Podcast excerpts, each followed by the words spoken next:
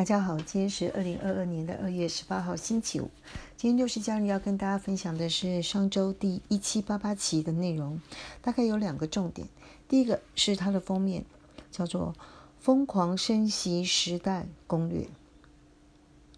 那第二个就是最近的所谓的呃鸡蛋荒。好，那第一个呢，有关于疯狂升息的问题呢，呃，第一个。我想通膨大概可能比我们所知道的还要更要严重。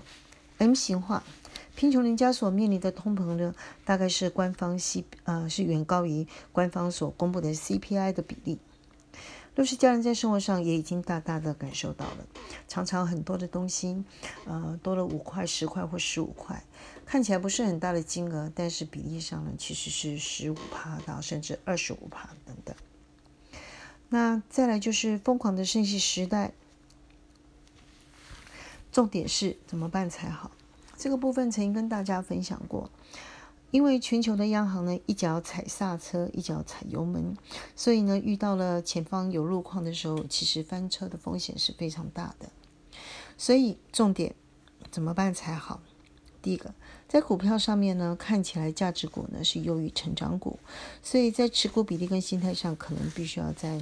保守一点。之前已经跟大家分享过《经济学人》有关于呃那个消费车快要补充的这个问题。另外一个谈到贷款的问题，房贷呢可能要适度的降低比例，因为利率一旦上升的时候，其实每个月要付的息跟本金就会变得比较多了。那未来呢，能够做好高价值生意的人呢，才能活了。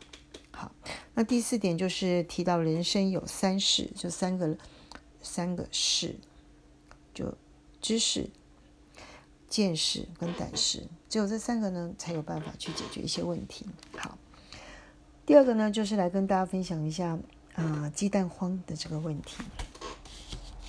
这次的上周呢，在四十六页开始呢，有很详细的介绍。好，这是六十年来台湾呢首见的一个鸡蛋荒。第一个量不够，也就是说，当你想去买的时候，货架上面没有鸡蛋。呃，六十家里也曾经在全联福跟甚至便利商店去买，都买不到蛋。好，第二个价格看起来也是上涨了，也就是说，平价的呃便宜鸡蛋已经不见了。那这里面有一个数字很有趣，呃，台湾呢吃蛋的量是非常大的，平均呢每人每一年要吃到三百颗蛋。那我们就来看这次的鸡蛋荒到底是什么原因？Why？第一个，从生产端的源头来看，有三个人。第一个人叫做种鸡场，种鸡场一共在台湾有四家单商，他每一年呢会进口大概二十万只鸡，去繁衍两千两百只鸡。那这一次呢，呃，我们讲过种鸡场只有四大家，那。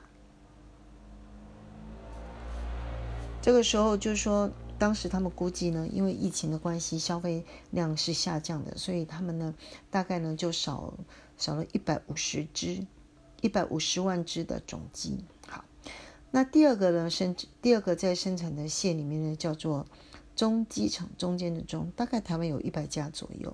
也就是说，把前面这个种鸡场所给他们的这个小雏鸡呢，养三个月，变成小母鸡。变成小母鸡之后呢，就回到第三个叫做蛋鸡场，台湾大概有两千一百家，接手了这小母鸡之后呢，就开始呢把它养成母鸡，然后开始下蛋。那这时候就碰到几个问题，第一个，由于疫情的关系呢，其实呢，嗯，很多的鸡呢也染疫了。另外呢，饲料的价格一共上升了大概百分之四十，所以呢，而且政府又说不准。就冻涨不准涨价，事实上它成本已经垫高了，所以有一些蛋农呢就停止继续养母鸡，再加上禽流感也杀了大概十万只鸡，造成整个产蛋率大概是原来的百分之六成而已，所以前面少了一百五十万只小鸡，后来又发现呢，呃，能够养成小鸡的部分呢又比原来的量少了六，呃，只有六成就少了百分之四十，所以总结来讲。蛋的生产成本由过去的每平均每一颗蛋三块钱，已经上涨到三点五帕了。好，那再来看看消费端，也就是通路的部分。通路里面有两个人，第一个就是盘商。在过去，台湾的鸡蛋都是属于包销制，长期是由盘盘商呢去替蛋农呢来处理跟运送以及销售的事情。那由于刚提到的供给量不够。那他就必须要进行调度，调度是需要发发发比较高的费用的，还有加上运费也增加了，造成了蛋价的成本是上来的。那消费者有由于一起心理呢，就开始囤购，也产生限购。所以重点是有解嘛？这里面有四个人，政府可以做什么？生产者可以做什么？盘商可以做什么？消费者可以做什么？嗯。